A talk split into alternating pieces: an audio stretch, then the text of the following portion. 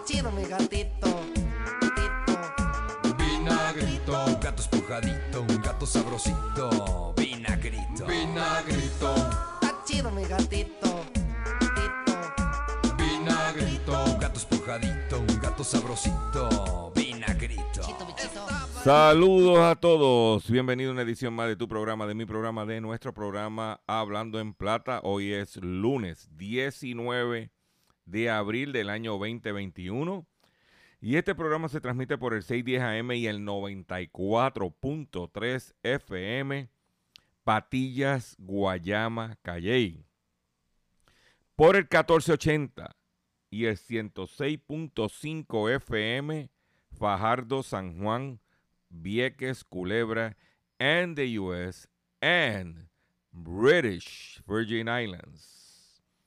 Además de poderme sintonizar a través de las poderosas ondas radiales que poseen dichas estaciones, también me puedes escuchar a través de sus respectivas plataformas digitales, aquellas estaciones que poseen sus aplicaciones para su teléfono Android y o iPhone y aquellas que tienen su servicio de streaming a través de sus páginas de internet o redes sociales.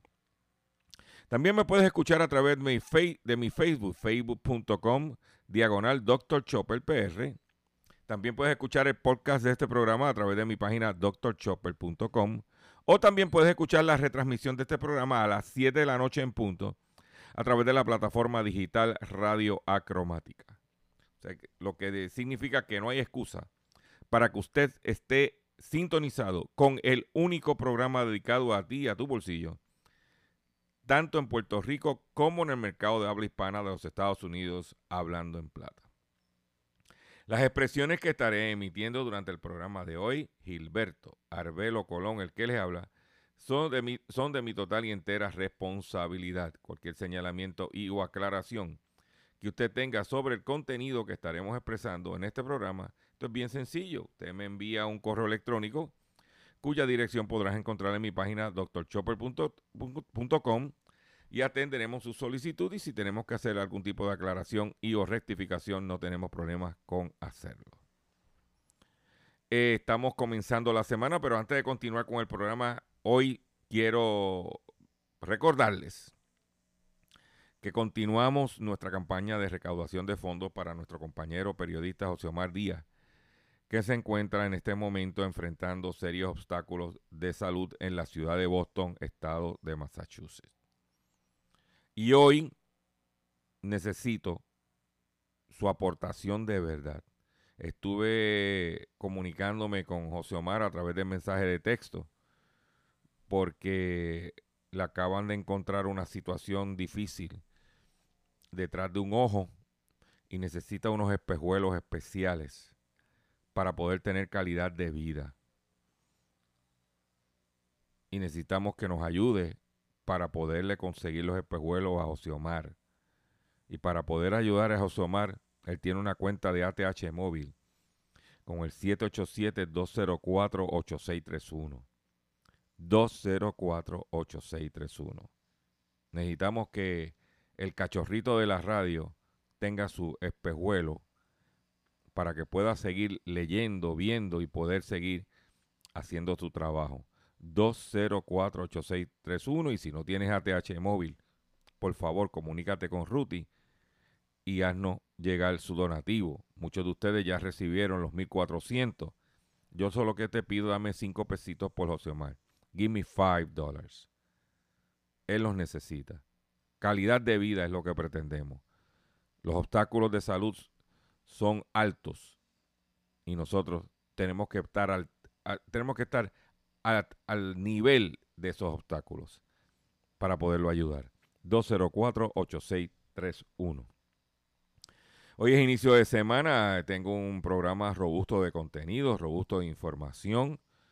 Eh, quiero agradecer también a todos ustedes que durante el pasado fin de semana eh, vieron nuestros dos programas por Facebook, uno el, del sábado a las 8 de la mañana, haciendo la compra con Dr. Chopper, y el del domingo desde mi huerto casero, plátanos y piña. Los invito a que si no los has visto, entras a mi Facebook y verlo. Ya sobrepasamos los 22 mil suscriptores a nuestro Facebook y vamos por ahí esmandados porque eso nos, va, nos da fuerza. Ah, mira que Dr. Chopper, no, muchachos, hay que tener cuidado porque Dr. Chopper tiene 30 mil, 25 mil, 40 mil, 100 mil este, eh, personas que lo siguen en Facebook y el tipo va a dar la información y lo que te va a decir es la realidad.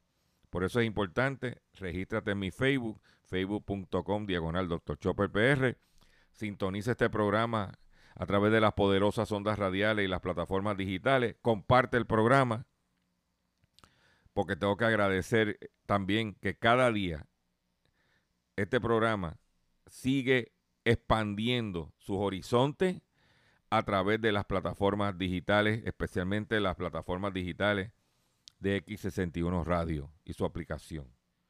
Es un honor y es un privilegio que nosotros estemos ya cumpliendo 17 años del proyecto de drchopper.com. Y a pesar de todos los obstáculos que hemos tenido, usted donde quiera que estamos nos busca, nos sintoniza. Nos sacan de aquí, pero me buscas por allá. Yo quiero estar al día, yo quiero ver lo que está haciendo Dr. Chopper, yo quiero que Dr. Chopper me oriente.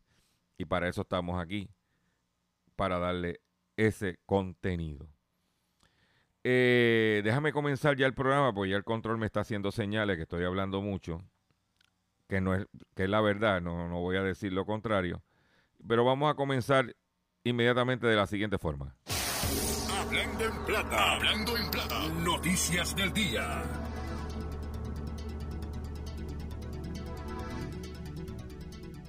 Vamos con las noticias que tenemos preparadas para ustedes en el día de hoy. El banco neerlandés ABN AMRO acepta la multa de 480 millones de dólares por un caso de blanqueo de capital.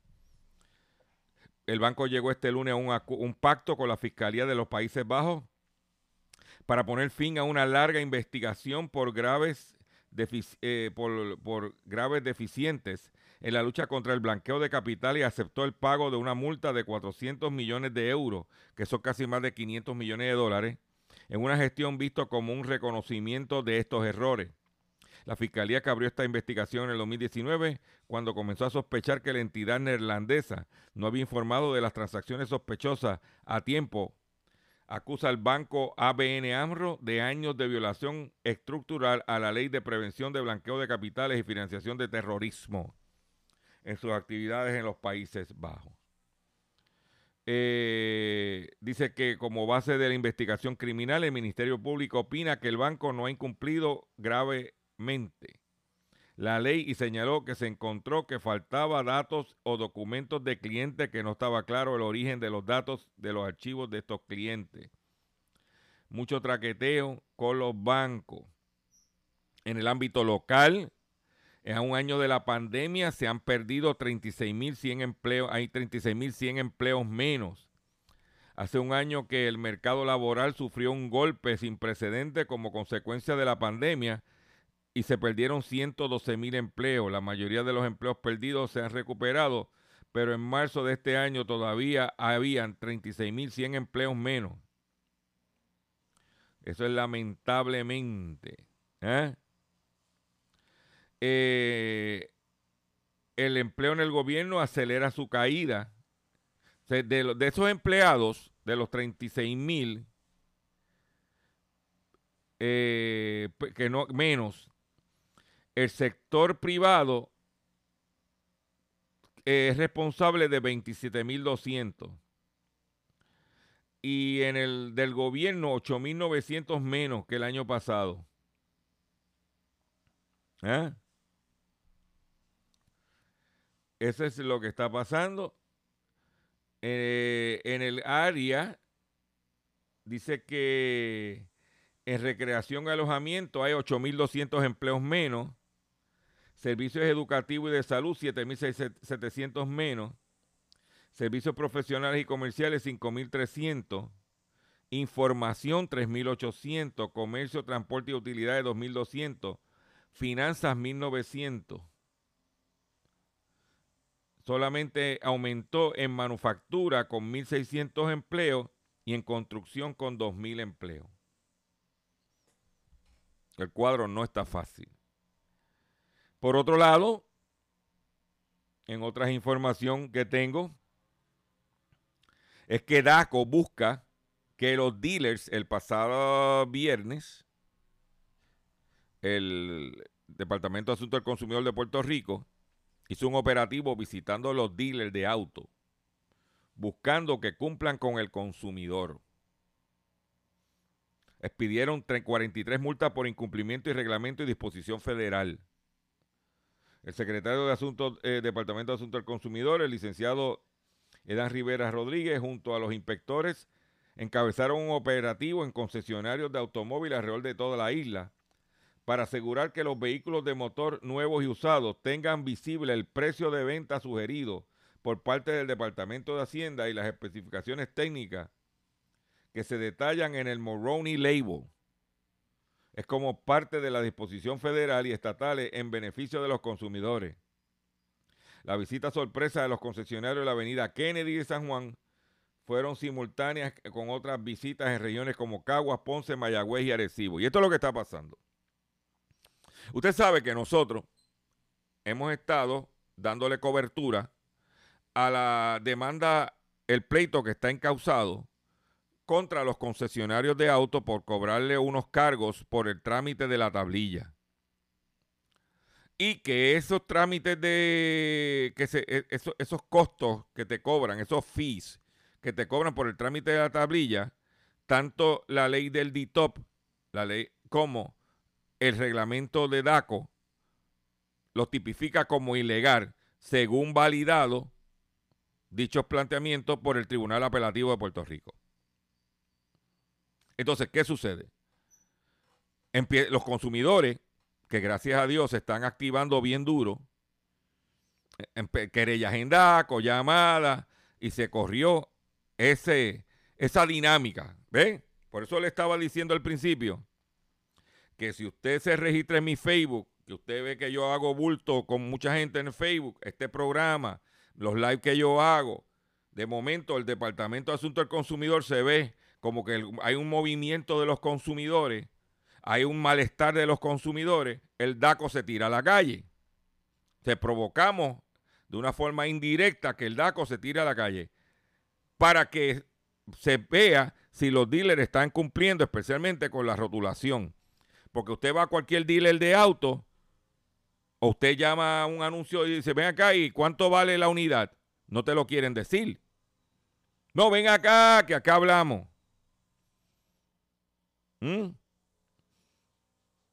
Y entonces, ¿qué sucede? Cuando vienes a ver, cuando vienes a ver,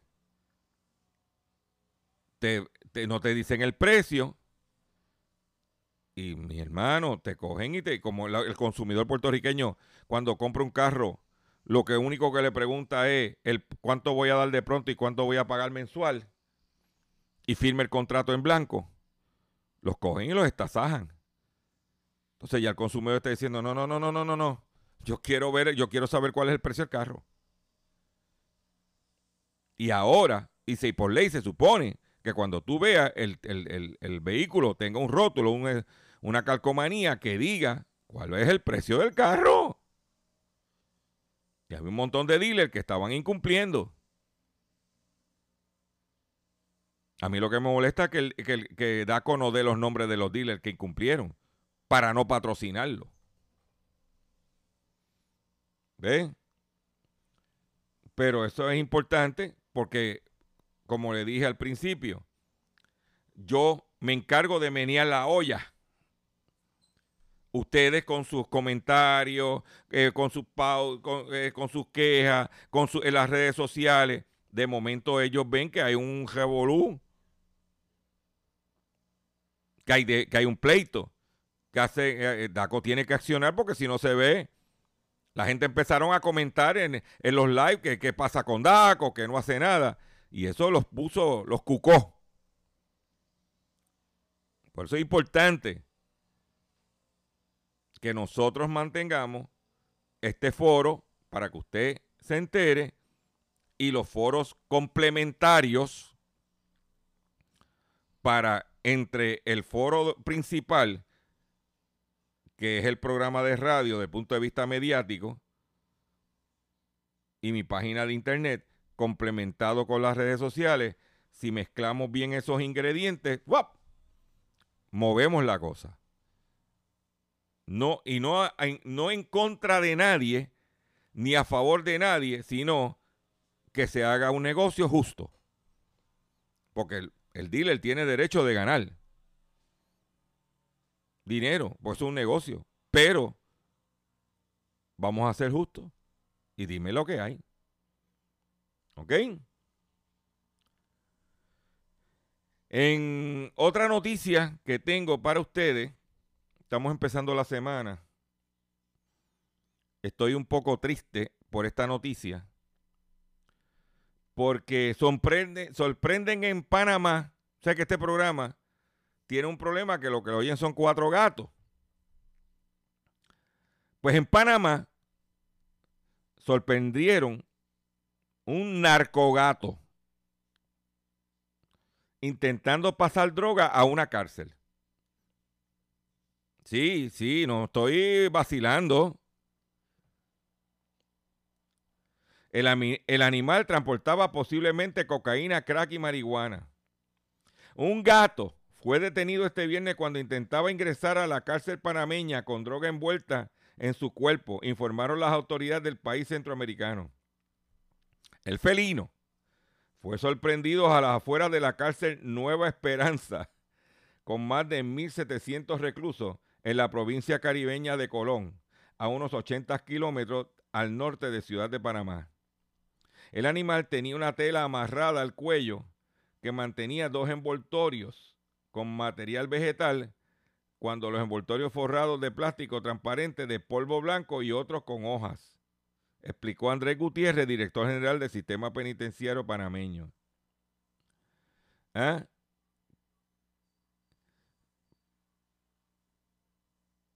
Para transportar droga, los animales son engañados con comida desde las cárceles para hacerles regresar con las sustancias ilícitas colocadas en sus cuerpos desde el exterior.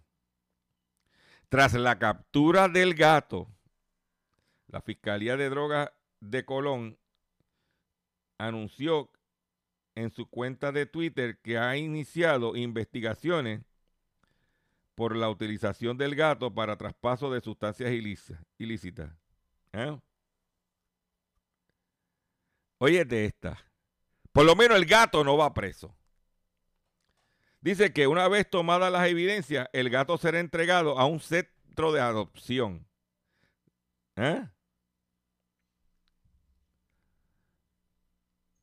O sea que un narco gato. O sea que de los cuatro gatos que tenía, uno estaba, estaba tan y tan en olla. ¿eh? Que se metió a mula. Gato mula. O sea, óyete esa. Pero tengo un problema porque si, si tengo el gato, lo tienen secuestrado por, para evidencia, entonces ellos me quedan tres gatos nada más. O, no- o- o- vamos a escuchar. eh, eh, Mira, mira. ¿qué- ¿Cuántos gatos escuchan este programa? Pero cuatro gatos sigan pariendo muchos gatos. Ahí lo tiene, los cuatro gatos. Eh, por otro lado, eh, Google podría afrontar multas millonarias en Australia por engañar a los usuarios sobre la recopilación de datos. Google podría verse obligado a pagar multas multimillonarias después de que un tribunal australiano haya dictaminado que la compañía engañó a los usuarios acerca de cómo recopila datos personales en dispositivos móviles Android. El Tribunal Federal se puso al lado de la Comisión Australiana de Competencia y Consumidores, que demandó a Google en octubre de 2019 alegando que el gigante tecnológico engañó a los consumidores sobre los datos de ubicación, eh, ubicación personal recopilado a través de dispositivos Android entre enero de 2017 a diciembre de 2018. Esto es un mensaje contundente contra Google y es una victoria importante para que se vaya regando la voz de que Google no puede seguir haciendo lo que les da en gana. En el ámbito local, este fin de semana, largas filas en los centros comerciales, largas filas en los comercios. Los centros comerciales en formato cerrado deben limitar su capacidad a razón de una persona por cada 75 pies cuadrados de los pasillos. Pero eso no fue lo que pasó. Yo le voy a decir a usted mi experiencia personal. Yo eh, me levanté temprano el sábado, después que hice el live de haciendo la compra, a las 8, ya a las 8 y media había terminado y salí a hacerle la compra a mis papás, un relleno en mi casa y, mis papás también. O sea que ya yo a las 9 y media, ya yo había hecho compra. Saliendo del supermercado, ya empezaba a llegar a hacer filas, porque hay menos gente. De ahí arranco para llevarle su compra, y, pero tenía que ir a Costco de Plaza Escorial. No pude entrar a Costco, ni por ninguna de las dos entradas.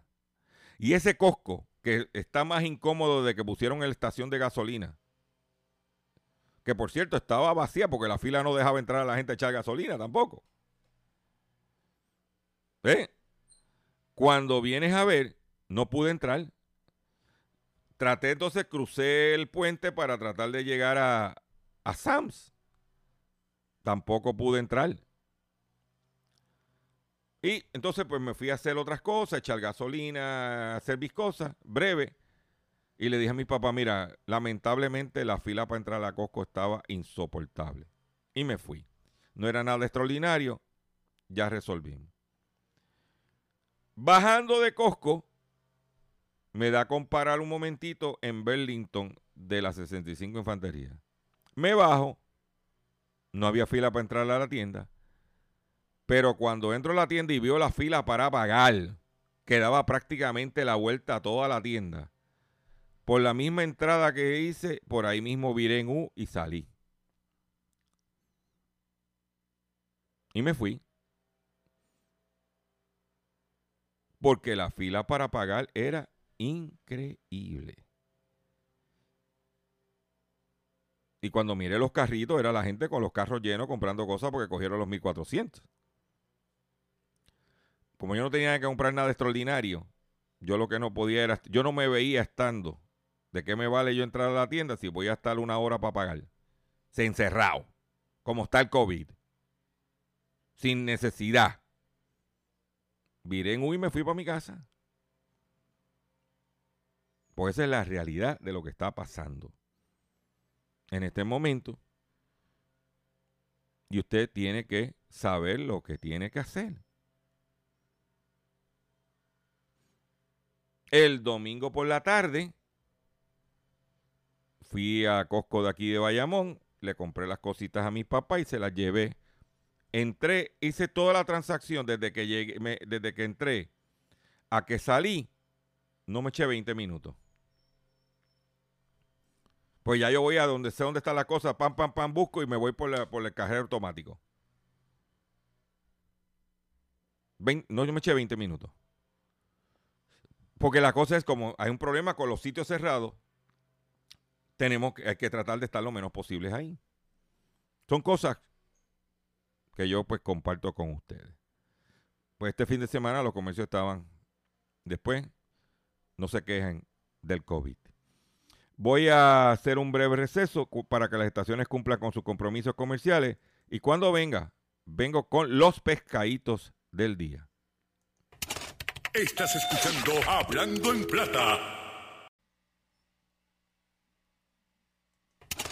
Estás escuchando Hablando en Plata.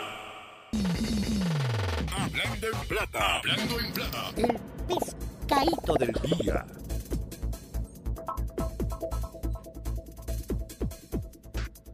Señores, el pescadito del día tiene que ver con el precio del gas licuado de petróleo. Yo en el live del sábado que hice haciendo la compra con Dr. Chopper enseñé el documento, el mercado de referencia, para que visualmente usted pudiera ver el bajón. Pero a los que no tienen internet, a los que no están en Facebook, a las personas que me escuchan por radio, las personas mayores, a mi fanaticada de los cuatro gatos que me escuchan, quiero decirle que el mercado del gas licuado ha bajado en una semana 16 centavos el galón. La cotización de para el, el 5 de abril estuvo a- estaba a 98 centavos el galón del gas licuado y para el 12 de abril bajó a 82. Bajó 16 centavos. ¿Cuánto representa eso en un pipote de 100 libras? Se voy a sacarle el cálculo aquí. Estamos hablando de 3 dólares con 68 centavos menos en el pipote de 100 libras de gas licuado.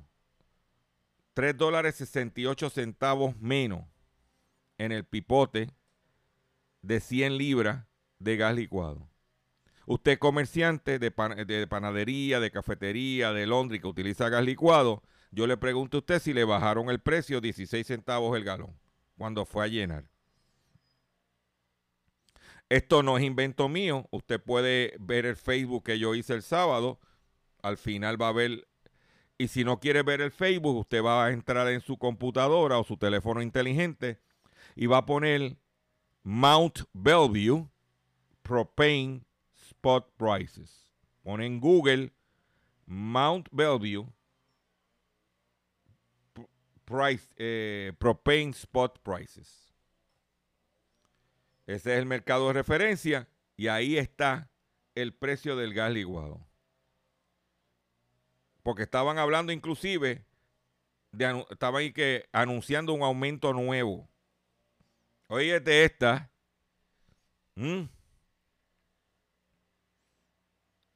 Para que tú lo sepas. Ese pescado. No way, José. Pero ¿dónde te vas a enterar? En Hablando en Plata. Tú no- pon cualquier otro medio, estación de radio, televisión, en más redes sociales que hablen del combustible de los, de los pobres, el gas licuado, especialmente cuando el precio bajó en una semana 16 centavos el galón. ¿Ok? A ver si usted, doñita, el precio del gas licuado se lo bajaron. Por otro lado, hay unos anuncios de recogidos de vehículos de motor que tampoco no los van a anunciar por ahí porque no le conviene. Estamos hablando de Chevrolet Pickup Silverado 1500 de los años 2014 al 2016. Chevrolet Tajo de los años 2015 al 2016 y GM Sierra 1500 del 2014 al 2015 debido a que la correa del lado del chofer que agarra el cable de tensión pudiera separarse. En inglés dice driver seatbelt tensioner cable may separate. El número de recogido es el 21V de vaca 245. ¿Ah? Por otro lado, están anunciando el recogido de Chevrolet Traverse 2010 al 2019 y de la GMC Acadia del 2011 al 2016 debido a que la bolsa de aire del techo arriba pudiera no estar segura. Unsecure airbag. Eso te la traigo a ti para que tú lo sepas. Por otro lado, están anunciando si usted tiene una un vehículo que se Toyota Venza V E N Z A de los años 2009 al 2015 es que la bolsa de aire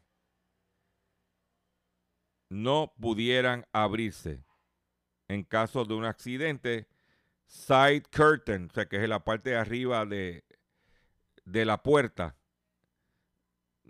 Toyota Venza. ¿Ah? Y los Kia Forte 2017 al 2018 dice que partículas foráneas pudieran causar que la bomba de aceite del vehículo pudiera fallar. Estamos hablando de Kia Forte 2017 y 2018. El número de recogido es 21V260. ¿Dónde te vas a enterar? En Hablando en plata. En otra noticia que tengo para usted, aquí tú sabes que tocamos de todo un poco. Este jueves, sí, este jueves, se estará viendo en el Tribunal General de Primera Instancia del Centro Judicial de Carolina, Sala Superior, la demanda de Paola Portilla Oliva versus Televicentro de Puerto Rico LLC o HNC Guapa TV American International Group, que es la compañía de seguro que tiene, eh, en este caso, Televicentro de Puerto Rico. En la demanda civil relacionada con la ley laboral 10069 por discrimen por razón de sexo, impedimento Ley 44, represalias y Ley 80. La compareciente se llama Paola Portillo Oliva. Está demandando a Guapa, a Televicentro, por... ¿ah? Y es la que hay. Dice ella... ¿eh? Paola Ortiz. ¿Eh? Escuche bien esto. Entre las alegaciones de la demanda, que para el año 2018, Paola Portilla se reportaba el presidente de programación y promoción y producción de Televicentro de Puerto Rico, el señor Jimmy Altiaga. Que para el 2018 Televicentro Guapa TV había adquirido los derechos sobre la franquicia de Miss Universe Puerto Rico, quedando la organización del evento, así como la producción televisiva, en manos de Televicentro bajo el presidente de programación Jimmy Artiaga. En, o alrededor de los meses de abril y mayo de 2018, mientras se llevaba a cabo las audiciones del evento de Miss Universe Puerto Rico, el señor Jimmy Arteaga incurrió en conducta inapropiada hacia las candidatas y concursantes de Miss de Puerto Rico.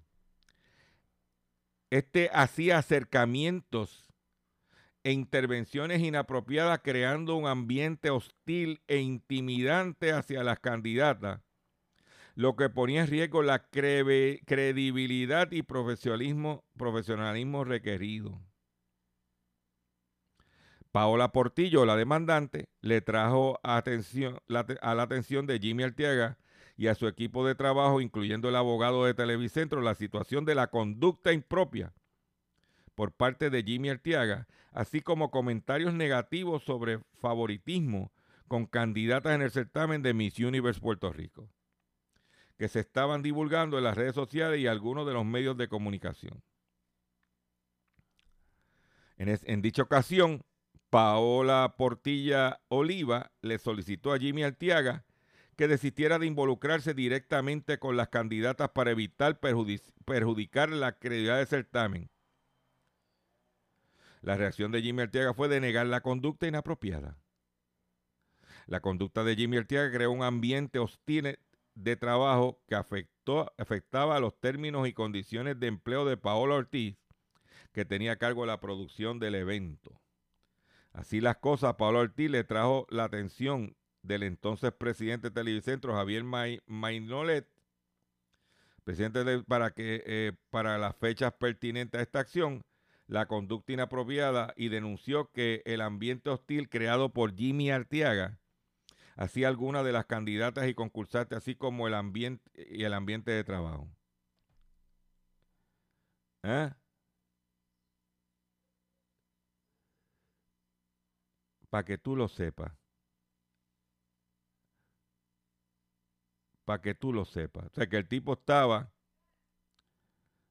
haciendo de la suya. Ah, Pues ese caso se va a ver este jueves en el Tribunal de Primera Instancia de Carolina. Esto es, esto es, no es agradable porque tú tienes una empresa que cotiza en la bolsa de valores, porque Guapa pertenece a Misphere. Número dos, tienes una franquicia de Muniverso, que es a nivel internacional. O sea, que no, esto es, eh, no, y, eso, eh, y eso, ti- bien, comienzan con una campaña de, de no al maltrato a la mujer, ¿eh? ¿tú me entiendes? Pero... ¿Mm? Y ella pues está demandado.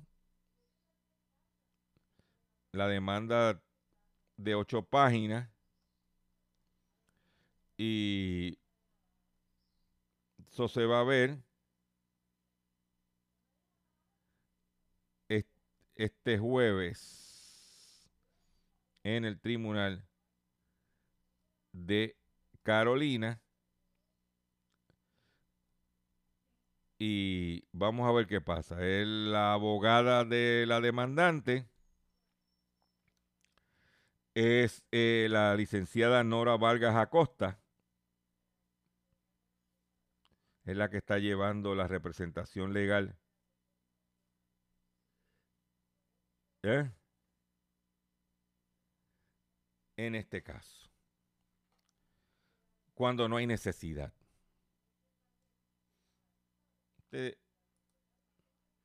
Por eso se preguntan por qué la gente está dejando de ver televisión local. Vamos a ver qué pasa. Nos mantendremos en sintonía, como dicen por ahí.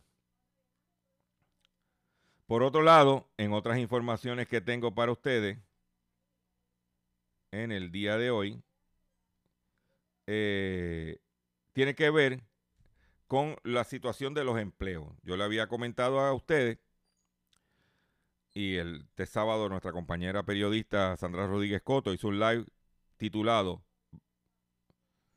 ¿Vale la pena en negocio trabajar? Y el secretario de salud está reconociendo la poca asistencia a las ferias de empleo. Enfatiza que hay disponibilidad de trabajo con diversas escalas salariales. ¿Mm? Dice que el secretario de Trabajo admitió la tendencia hacia poca participación en las ferias de empleo que convocan las empresas que representan a los patronos, ¿ah? pero no le atribuye a que lo que están ofreciendo es a 7.25 la hora. ¿Ah? Pero yo le voy a, a decir algo aquí. ¿eh? Y es que no es negocio para lo que están ofreciendo.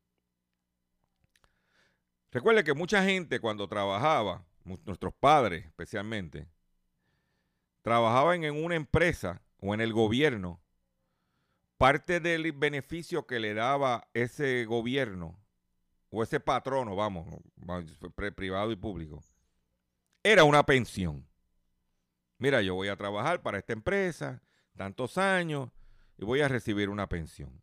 Por ejemplo, mi papá es retirado de Colgate Palmolive, que trabajó por 32 años. Y pues se retiró, nunca se fue de Colgate, aunque le ofrecieron trabajo en otro sitio, ganando más, porque ya, había ya est- estaba velando su pensión. Ahora en sus años de retiro, recibe una buena pensión con sus beneficios. Eso ya no lo hay. Entonces, voy a trabajar en estas empresas cuando no hay un beneficio de pensión. Un 401k, o, o sea, para eso me quedo, me voy por mi cuenta.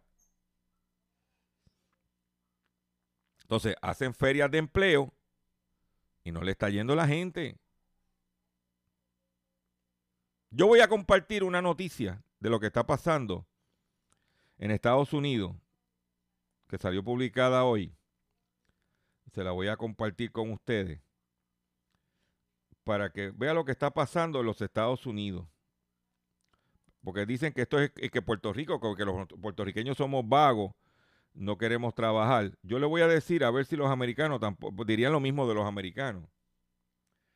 Dice la nota que salió publicado en Business Insider, dice la siguiente: El labor shortage is forcing chains like Subway and Dunkin' Donuts to cut hours, close dining rooms, and push employees to work harder than ever.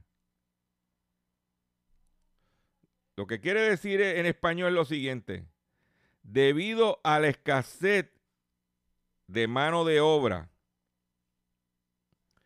cadenas como Subway, McDonald's y Dunkin' han tenido que cortar las horas de operación, cerrar el área de do- donde la gente come y empujar a los empleados a que trabajen más fuerte que nunca. ¿Eh?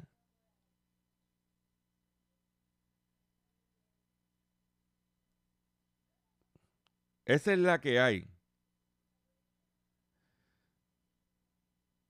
Para que usted lo sepa. ¿Eh? Dice un dueño de una franquicia de McDonald's, dice, we are struggling to get people. Se nos está haciendo difícil conseguir personas. Pero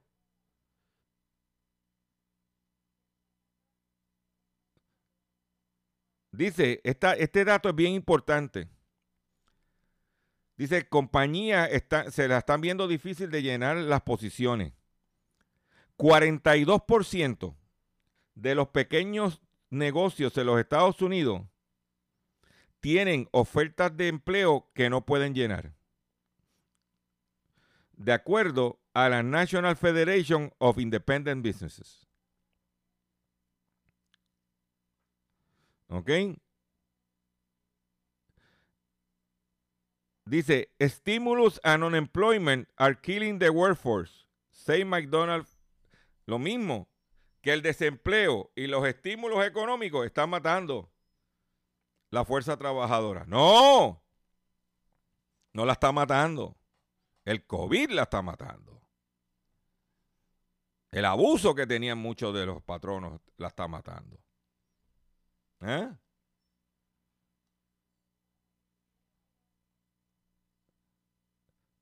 Esa es la realidad.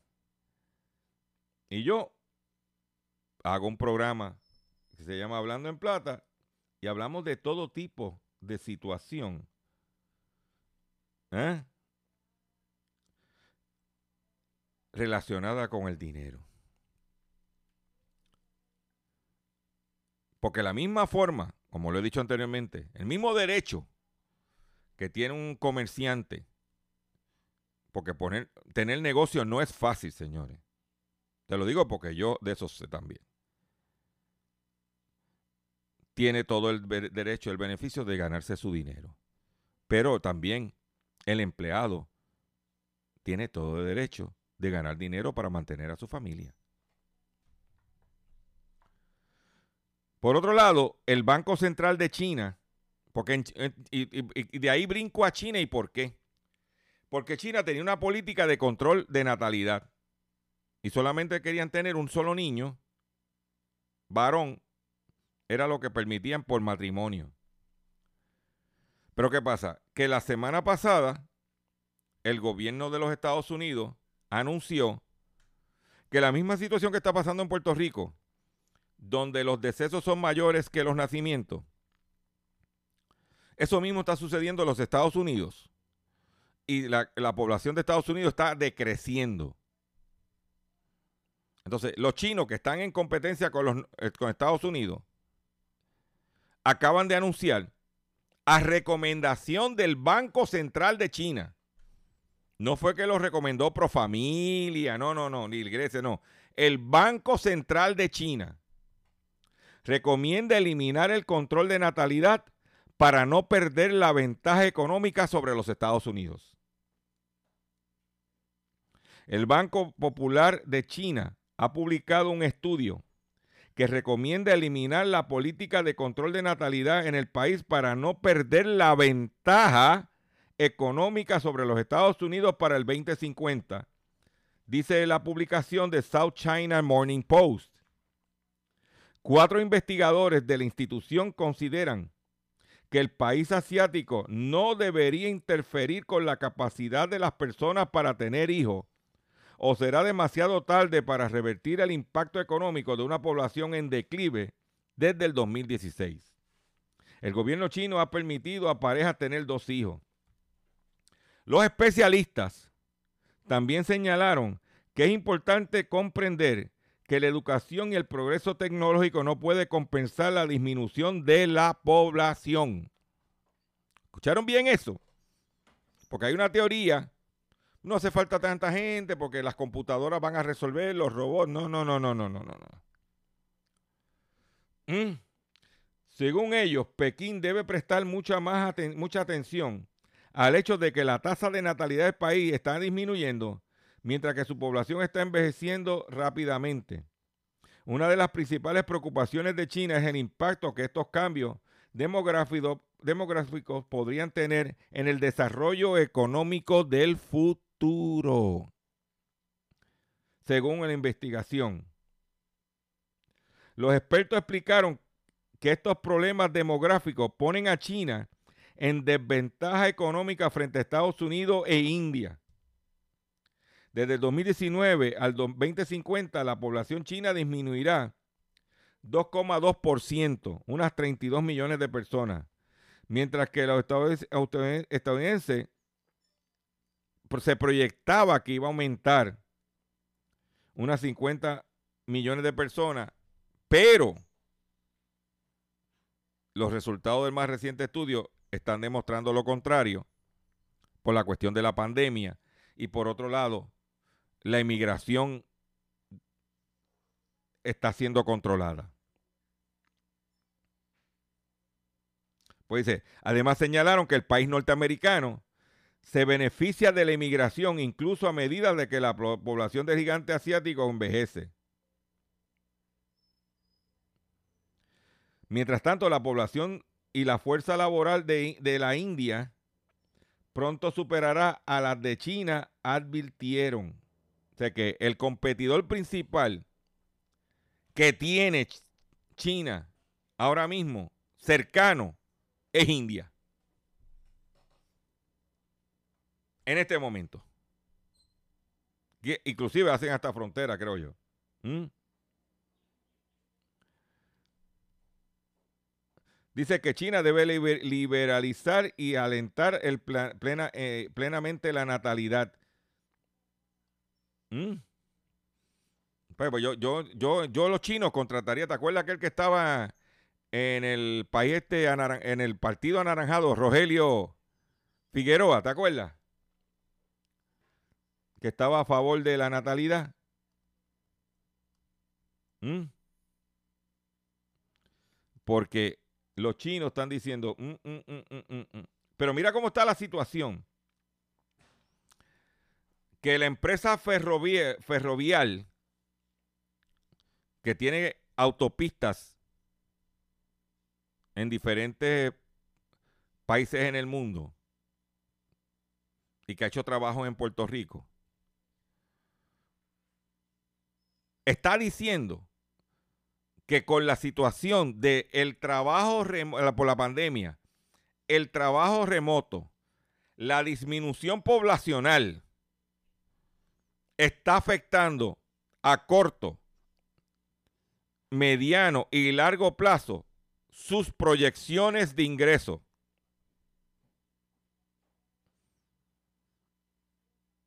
Tan sencillo como eso. Tan sencillo como eso. O sea, los, los ingresos de los peajes de esta empresa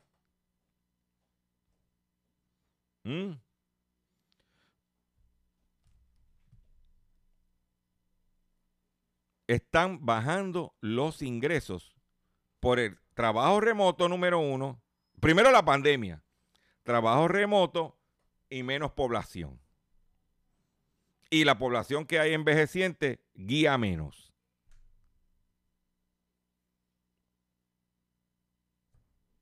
Vaya viendo cómo se mueve nuestra economía. Vaya viendo hacia dónde vamos. Yo le agradezco su paciencia, le agradezco su sintonía. Los invito a que compartan este programa. Los invito a que visiten mi página drchopper.com. Los invito a que se registren en mi Facebook, facebook.com diagonal Dr. Y comparta también. Tenemos que, cumplimos el pasado lunes 17 años del proyecto drchopper.com. Este proyecto ha llegado a estos niveles gracias a ustedes. Pero puede llegar más lejos si ustedes me ayudan. Nos vemos mañana, si Dios lo permite, en otra edición más de Hablando en Plata. Me despido de ustedes de la siguiente forma. Y mi drink son caos, miseria y masacre. Reggaetoneando. Y esta es la historia de un gatito triste y solo que perdido en la ciudad solo tenía una angustia y era encontrar a sus papás. Vinagrito es un gatito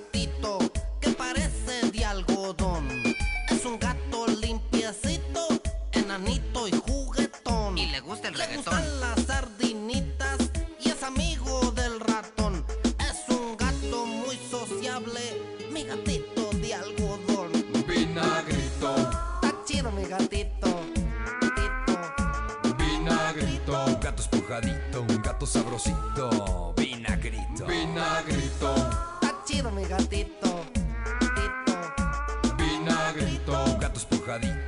sabrosito,